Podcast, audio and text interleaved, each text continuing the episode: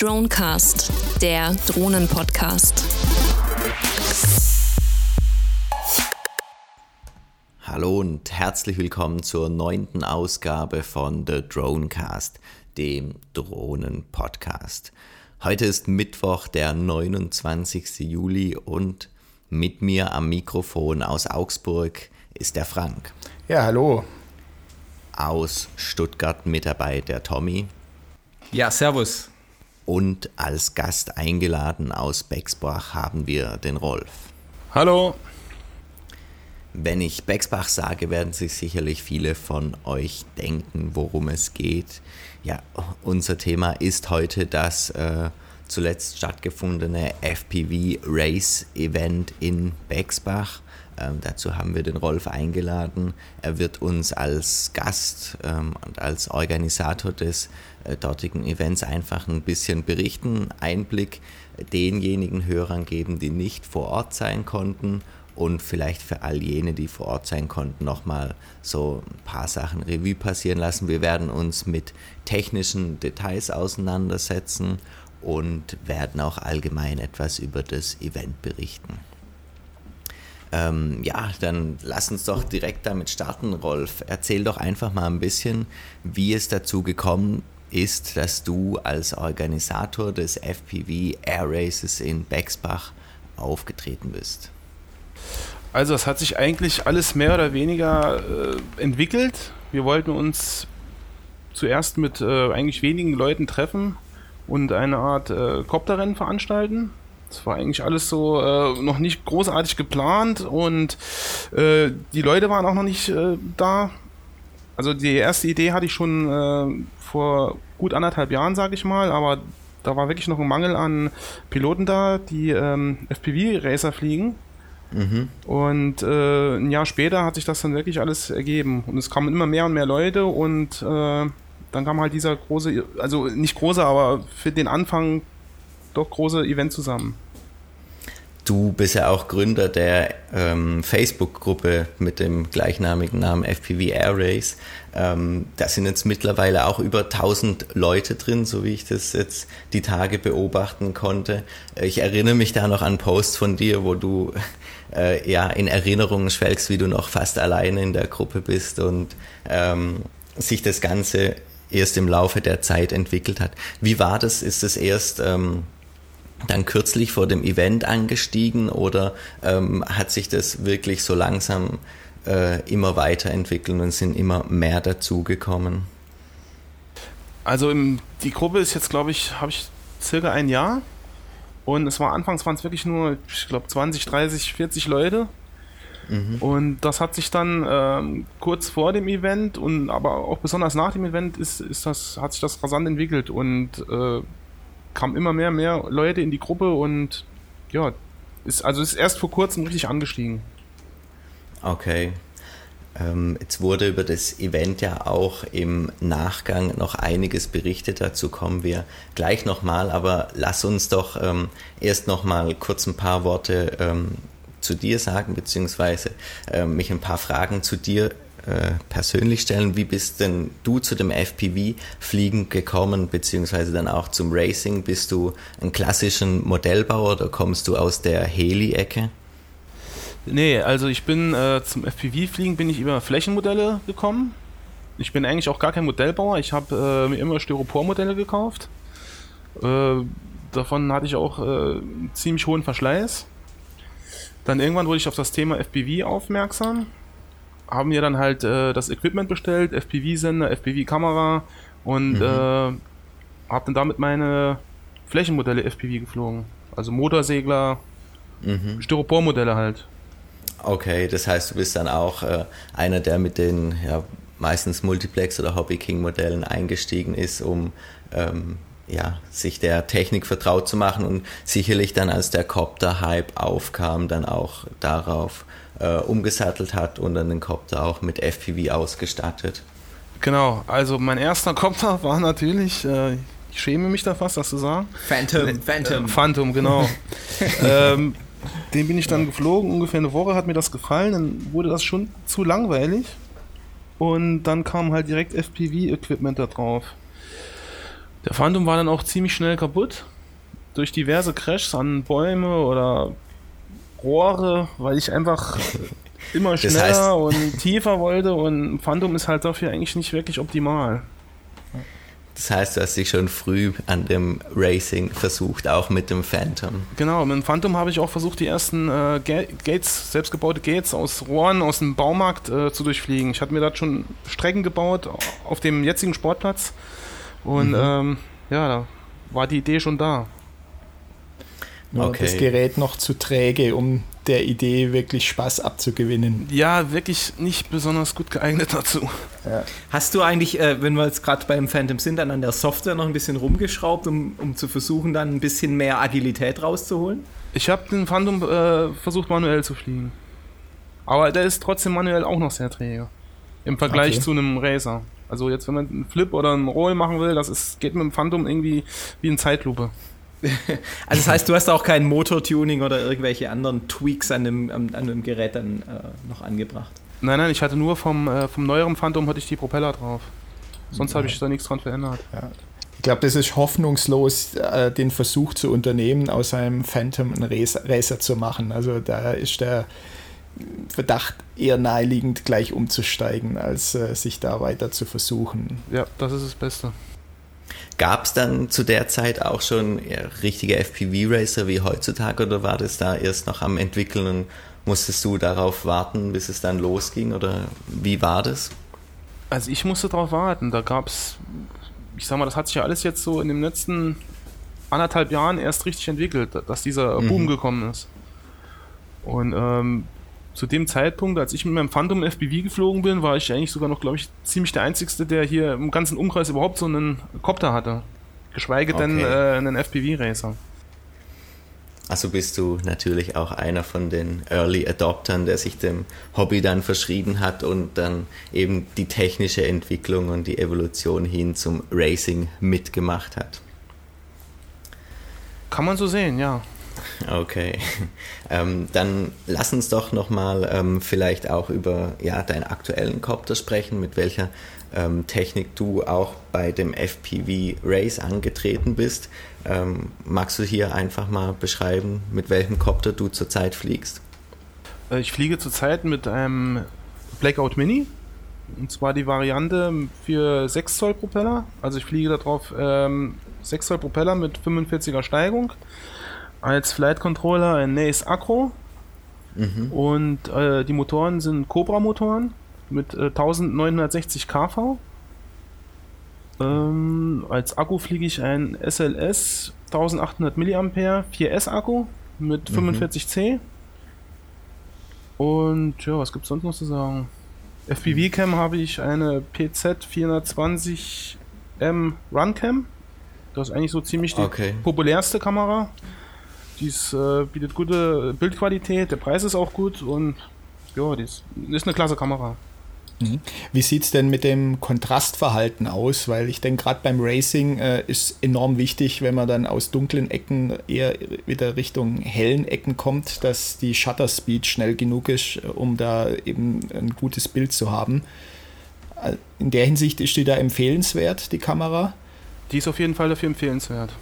Ah, sehr gut. Also es gibt mit Sicherheit Kameras, die das besser können, aber äh, die haben dann wieder eine höhere Auflösung, sind teurer, haben äh, ein größeres Delay und äh, also wie gesagt, diese PZ 420M, das ist mit so die populärste Kamera, fliegen auch die meisten. Mhm letztlich muss man immer Kompromisse eingehen und genau darum geht es ja, für seinen Anwendungszweck das Optimale zu finden, was aber auch preislich dann noch im Rahmen bleibt, weil man kann ja auch nie ausschließen, dass sie doch irgendwann mal drauf geht beim harten Crash. Genau, ich habe da einen sehr hohen Verschleiß. Ja, deshalb. Okay, dann ähm, lass uns mal zu dem eigentlichen Rennen, zu der Rennveranstaltung kommen. Es war jetzt nicht nur ein Rennen, sondern es war ein ganzes Rennwochenende, zu dem du eingeladen hast, äh, zu euch auf den Sportplatz nach Bexbach.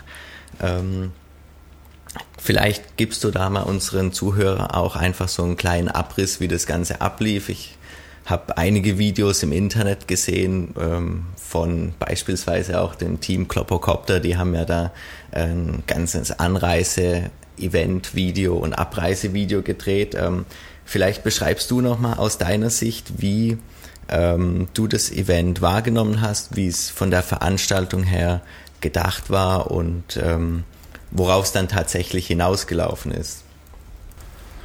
Also wie gesagt, das Event war anfangs gar nicht so groß geplant. Ähm, es lief auch ziemlich zäh an. Also es verging ungefähr einen Monat oder zwei, wo sich nur zehn oder zwölf Piloten gemeldet hatten. Dann erst als es mehr wurden, wollten, wollten immer mehr, wollten immer mehr dazukommen. Und ähm, dann hat sich das alles, alles so entwickelt.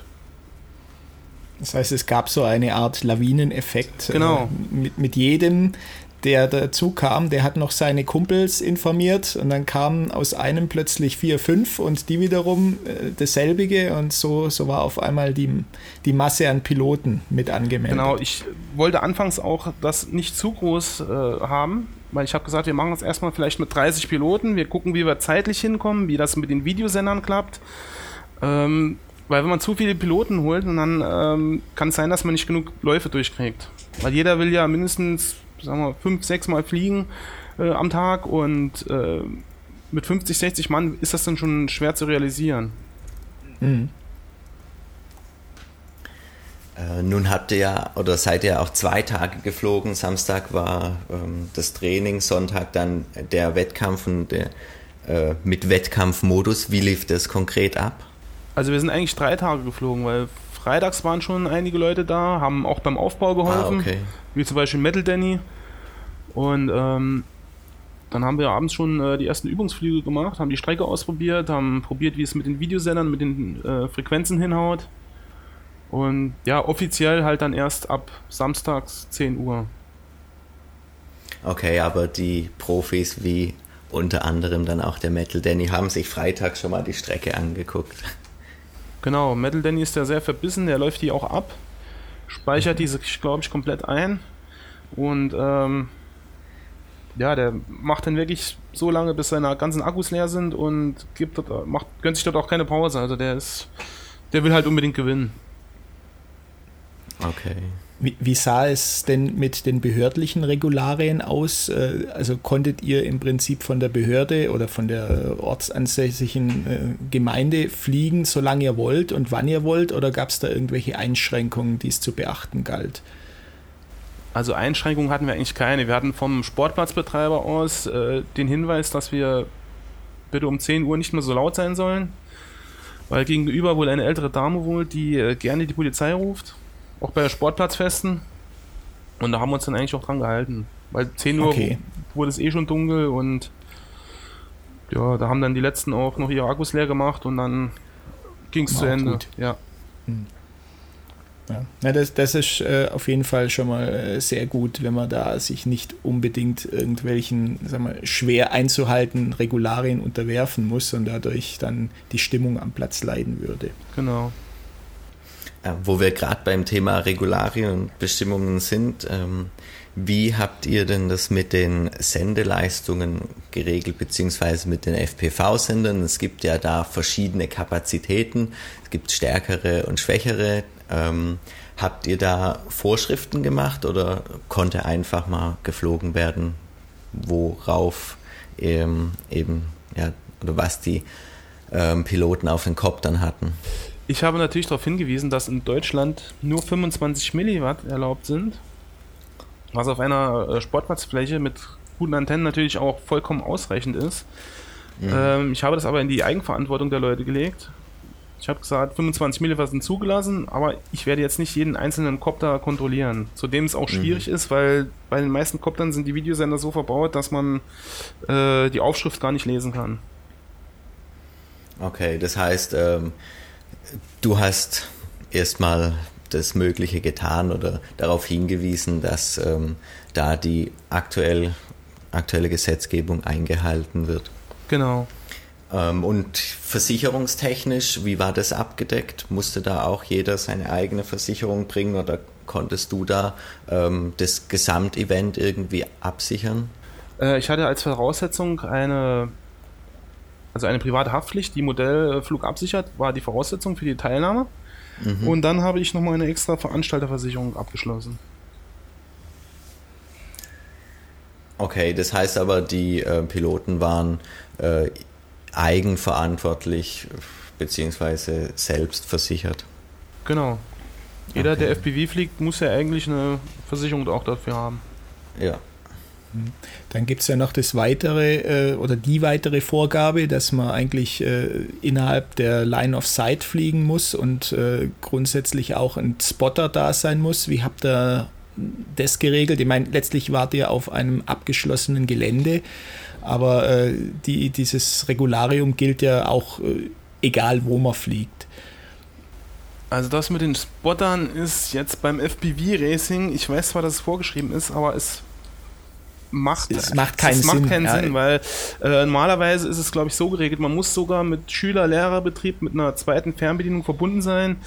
Ähm, aber wenn jetzt der Kopter irgendwo abstürzt, aus welchem Grund auch immer, weil das Bild weg ist, die Verbindung ist schlecht oder der Grund ist eigentlich egal. Wenn der Kopter jetzt, die, wir fliegen äh, ungefähr einen halben Meter über dem Boden mit ca. 80 km/h, wenn der Kopter irgendwelche Probleme hat und abstürzt, liegt er direkt im Gras. Und da kann auch ein, ein Spotter oder einer, der mit der Schüler-Lehrer-Funktion verbunden ist, der kann da auch nicht mehr eingreifen. Das, das geht viel zu schnell. Also in meinen Augen äh, macht es eigentlich beim FPV-Racen gar keinen Sinn.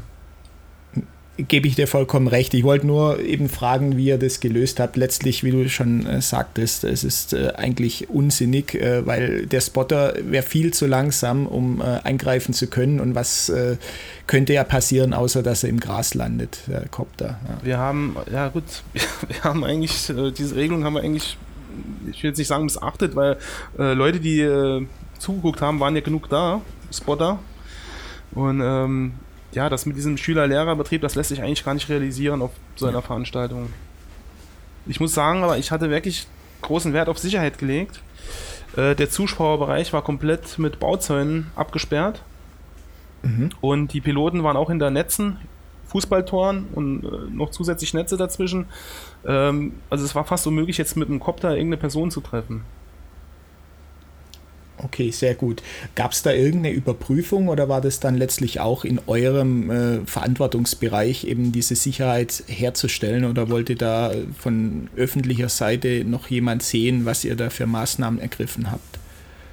Nein, also das lag alles in unserem Verantwortungsbereich. Von öffentlicher Seite äh, kam da niemand. Das ist ja auch ein Sportplatz, ein abgeschlossenes Gelände und ähm, ja, wie gesagt, ich hatte von vornherein versucht, die, äh, das Risiko für die Zuschauer möglichst gering zu halten. Also in meinen Augen war kein Risiko da, weil die einfach hinter diesen Bauzäunen gestanden haben. Ja, und es wurde auch jedes Mal, wenn irgendwie jemand dort rumspaziert ist, haben wir den über das Megafon zurückgepfiffen. Und äh, also da haben wir großen Wert drauf gelegt. Wie war denn ansonsten das Erlebnis für die Zuschauer vor Ort, die jetzt äh, ja nicht selbst aktiv daran teilgenommen haben? Hattet ihr ja für die auch die Möglichkeit, den Direktflug, also das FPV-Bild anzuschauen? Die Möglichkeit hatten wir leider nicht. Wir hatten vereinzelt ähm, Ground Stations stehen mit Monitoren, wo auch Zuschauer dann mitgeguckt haben. Einige hatten äh, sogar FPV-Brillen dabei, haben zugeguckt. Aber jetzt extra so ein Bildschirm, für das jeder gucken kann, hatten wir noch nicht gehabt. Ist aber jetzt in Planung fürs, fürs nächste Rennen. Ich, ich habe mal noch eine technische Frage, jetzt auch was so die, die Kanäle angeht. Ähm, wie, wie habt ihr das dann organisiert und gab es da jetzt irgendwelche Erkenntnisse, dass äh, technische Störungen dazu geführt haben, dass die Bildübertragung nicht sauber war, weil die Kanäle zu nah beieinander lagen? Ähm, was sind denn da deine Erfahrungen?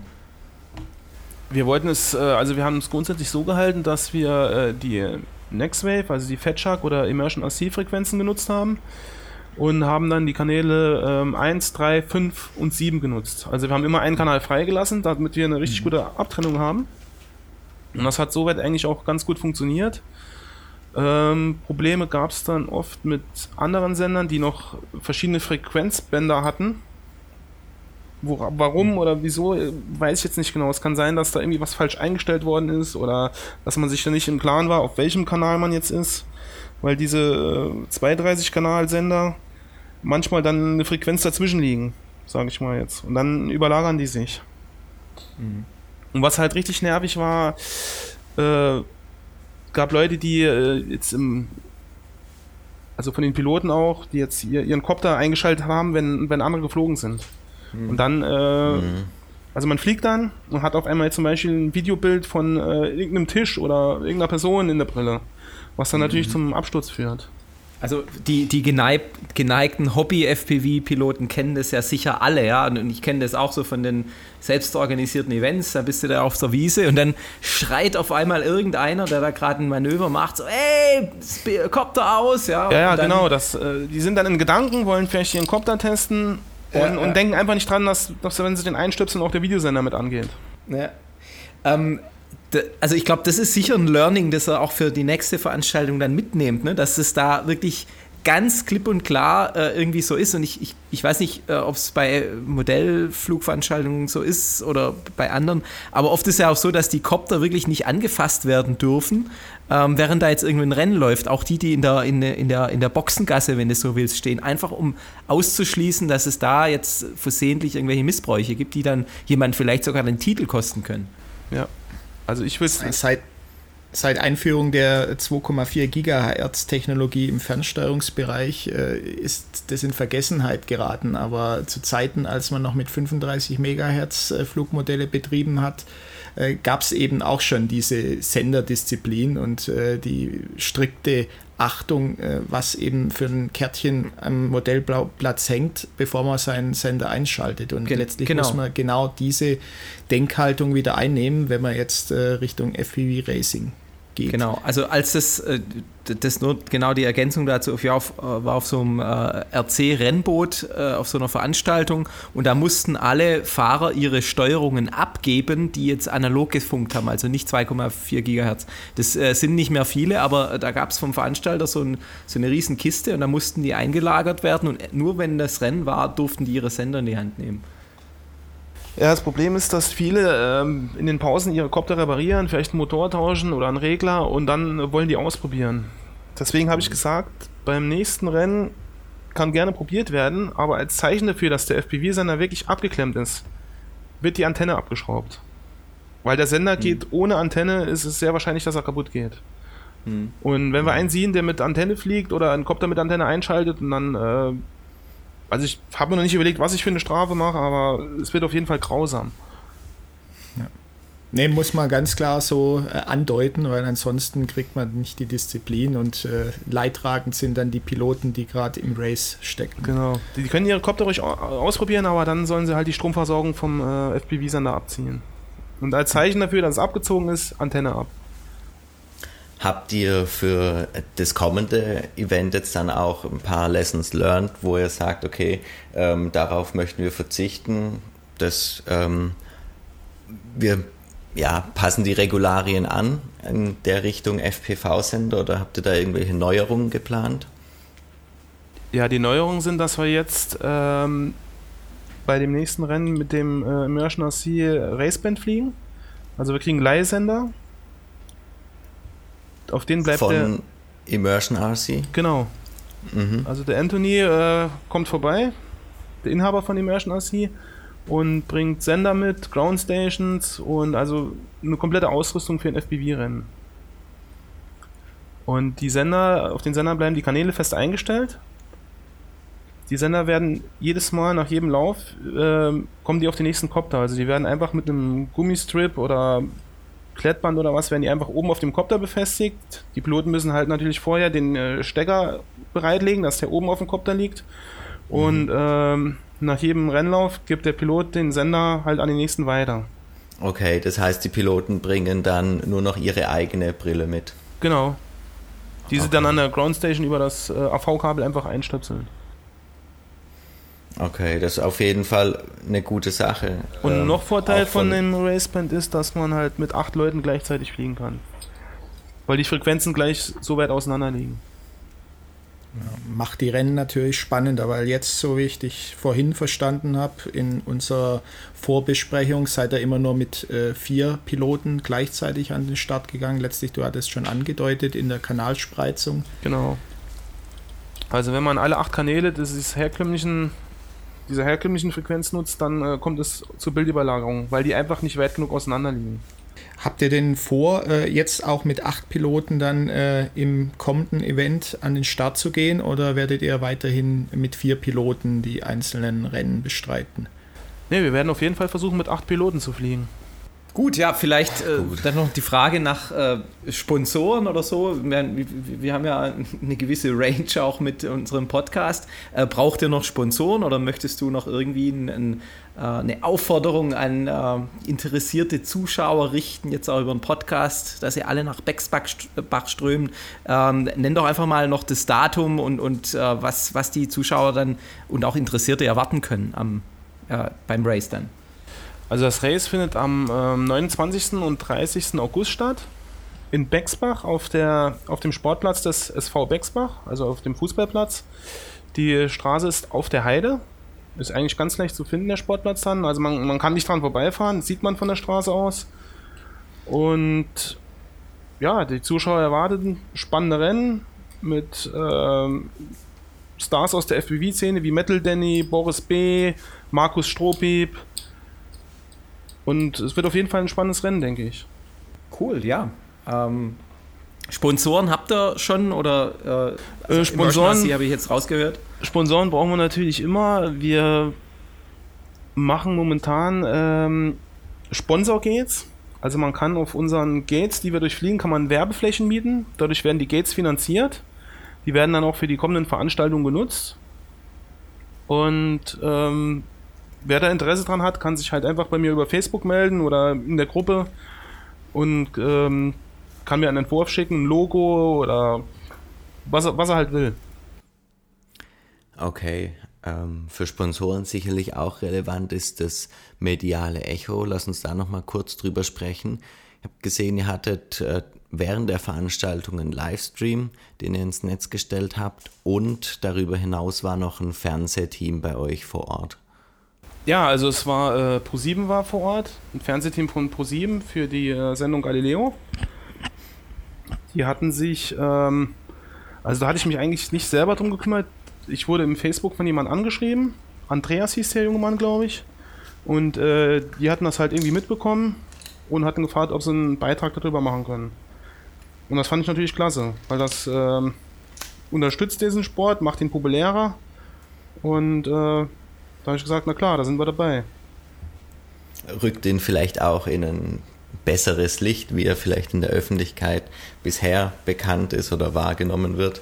Also ich habe den Beitrag auch gesehen im Nachhinein, muss sagen, ist wirklich äh, sehr positiv ausgefallen.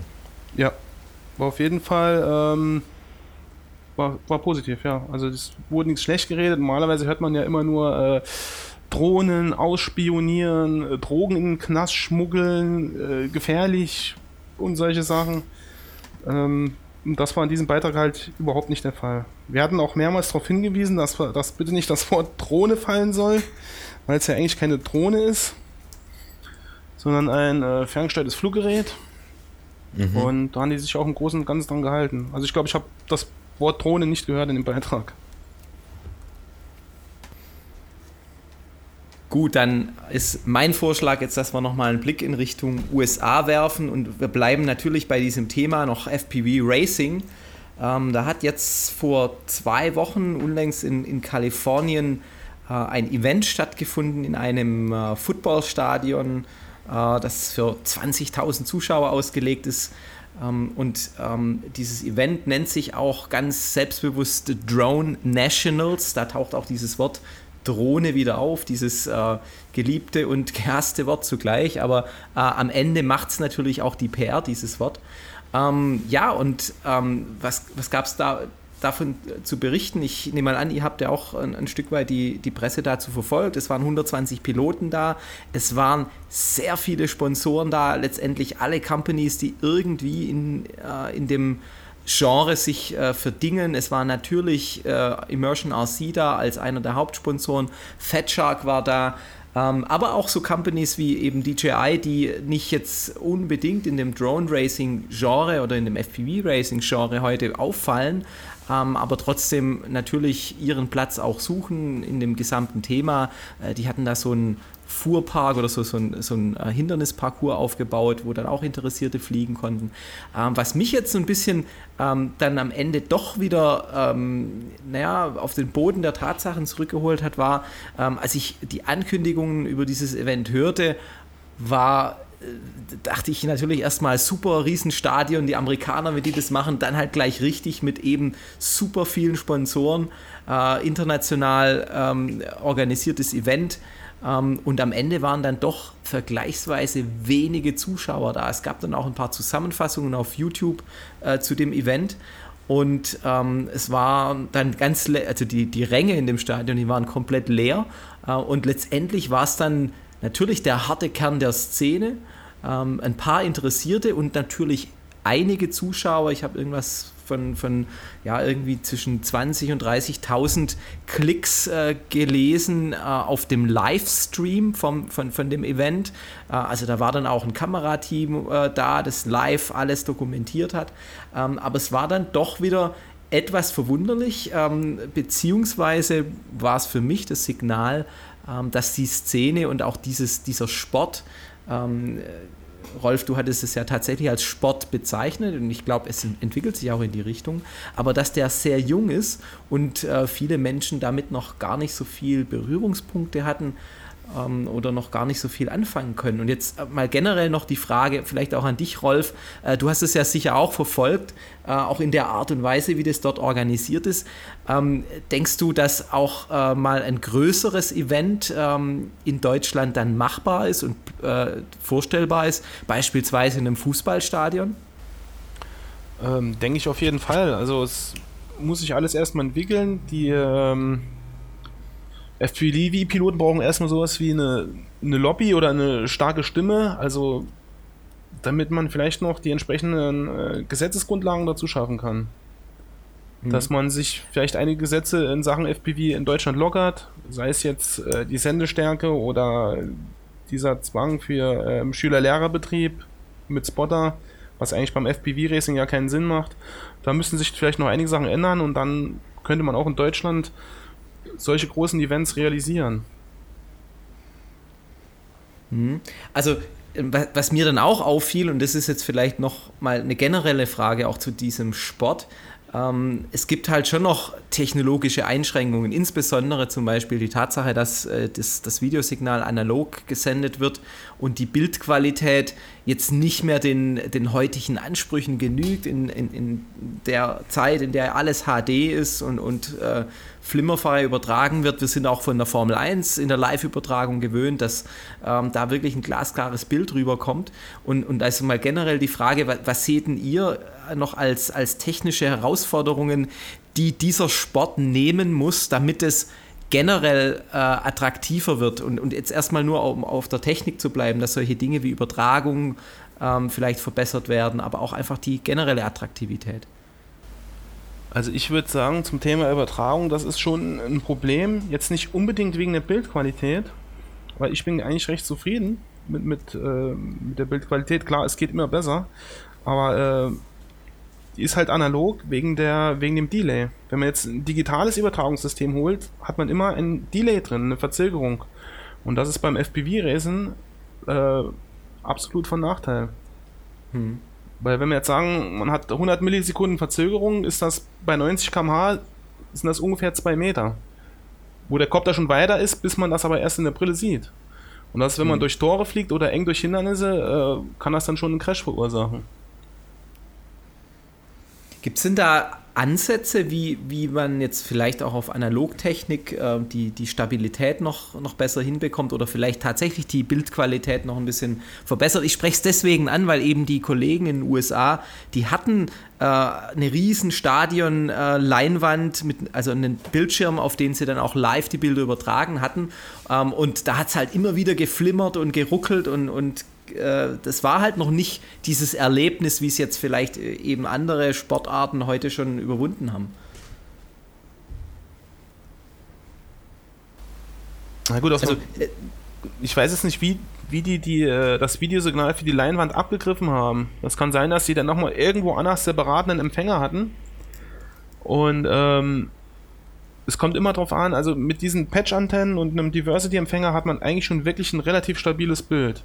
Vielleicht mhm. noch vereinzelt so ein paar kleine Streifen, aber äh, großartig Störungen sollten da eigentlich nicht mehr sein.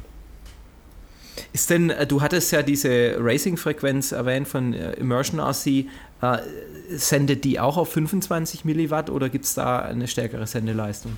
Die haben unterschiedliche Sendeleistungen. Also der hat die in 25 Milliwatt, 200 Milliwatt und ja, also mehr wie 200 Milliwatt macht bei einem FPV-Race, macht das sowieso keinen Sinn. Kein Sinn. Das äh, stört dann mhm. Mhm. Also ich bin schon mit 25 Milliwatt geflogen, mit dem herkömmlichen äh, Immersion-Band und äh, halt Diversity-Empfänger und ich hatte wirklich glasklares Bild. Ganz kleine äh, Streifen vereinzelt, aber sonst war es wirklich einwandfrei. Besser als wenn ich mhm. jetzt, äh, was man ja sowieso nicht darf, mit stärkeren Sendern fliege. Mhm. Ähm, ich nehme auch an, und das war ja in den USA auch äh, eben mit Immersion RC der Hauptsponsor, der Anthony hat es ja erwähnt, der ist jetzt auf euch auch zugekommen, beziehungsweise ihr habt da jetzt einen Deal, dass die euch mit unterstützen. Ähm, und äh, ich glaube, da ist wirklich die Qualität ein, sehr wichtiger Aspekt auch der, der ganzen Sendetechnik, äh, dass solche Themen da noch ein Stück weit verbessert werden können. Aber äh, du, du, schneidest tatsächlich dieses wichtige Thema an, auch von, der, von dem Delay äh, der Bildübertragung. Das ist äh, natürlich heute ein Showstopper. Ähm, ich ich meine mich daran zu erinnern, einfach an, an, so ein paar Aussagen, wohin auch die Übertragungstechnik, was äh, den, den, den, Mobilfunk angeht, äh, wohin die gehen soll. Und äh, da ist halt irgendwie von einem 5G und 6G äh, Funknetz die Rede mit einer Millisekunde ähm, Delay.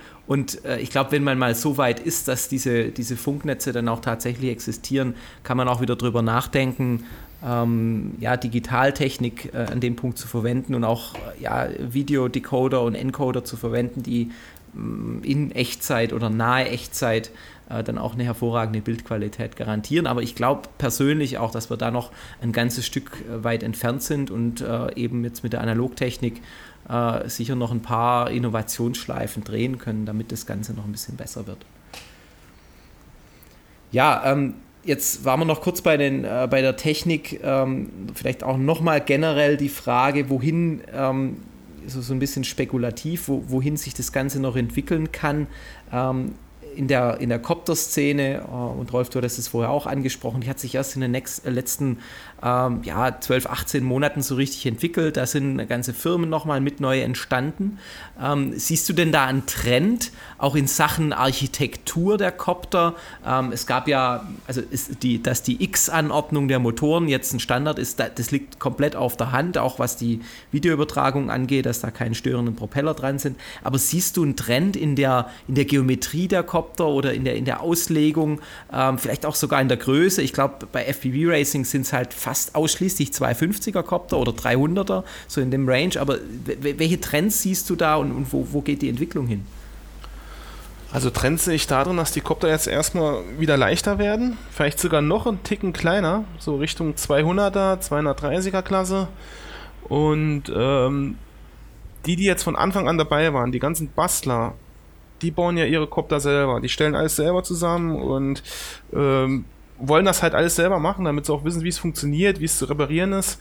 Aber viele Leute, die jetzt neu dazukommen, die jetzt auf YouTube die Race-Videos sehen und die das auch machen wollen, die wollen alle, also nicht alle, aber viele wollen äh, ready to fly, auspacken und loslegen. Also es gibt wirklich viele Leute mittlerweile, die einfach Fertigsets haben wollen. Und da denke ich, da wird auch, äh, wenn die Nachfrage da ist, wird der Markt dort jetzt auch mehr und mehr drauf eingehen und wir werden jetzt in absehbarer Zeit immer mehr äh, Ready-to-Fly-Copter in den Shops sehen. Hm. Hältst du die dann für solche Veranstaltungen auch für wettbewerbsfähig? Äh, ich nehme mal an, da wird es ja wahrscheinlich verschiedene Varianten auch geben von den Ready-to-Fly-Coptern.